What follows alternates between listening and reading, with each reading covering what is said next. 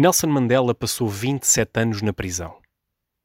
E ao contrário do que todos poderiam pensar, esse tempo não o transformou numa pessoa mais zangada. Pelo contrário. Quando Mandela foi para Robben Island em maio de 1963, os guardas prisionais deram-lhe instruções para que ele cavasse um buraco com a forma de uma sepultura no pátio da prisão.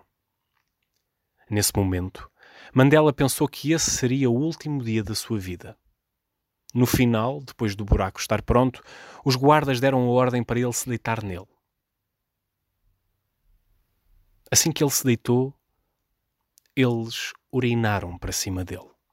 Esta foi apenas a primeira de muitas humilhações e sofrimentos que ele vivenciou ao longo destes longos anos na prisão. Muitos anos mais tarde, ao fazer uma lista de convidados para o seu jantar de apresentação como novo presidente da África do Sul, Mandela convidou muitas pessoas que ele conhecia numa área mais política, mas fez questão e insistiu que o guarda que o acompanhou na prisão também estivesse presente. Mandela provou nesta sua atitude, como em muitas outras, que não se deixou resgatar pelo ódio e pela vontade de vingança contra quem o condenou e tratou mal. Muito menos os guardas que o insultaram. Outros testemunhos dizem-nos que Mandela fez grandes amizades com alguns guardas, chegando mesmo a escrever uma carta à mulher de um deles, aconselhando que encorajasse o marido a continuar os estudos para alcançar os seus sonhos. Ele ensinou-nos que a vingança pode ser substituída e a bondade é a melhor reação ao ódio.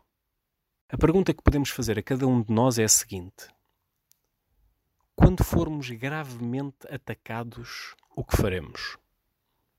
Optamos pelo caminho da vingança ou perdoamos? Mandela responde de forma simples e prática a esta questão. O perdão não muda o que aconteceu no passado, mas pode mudar o futuro. Além disso, o perdão é o melhor presente que podemos dar a nós mesmos pelo sentimento positivo que ele cria.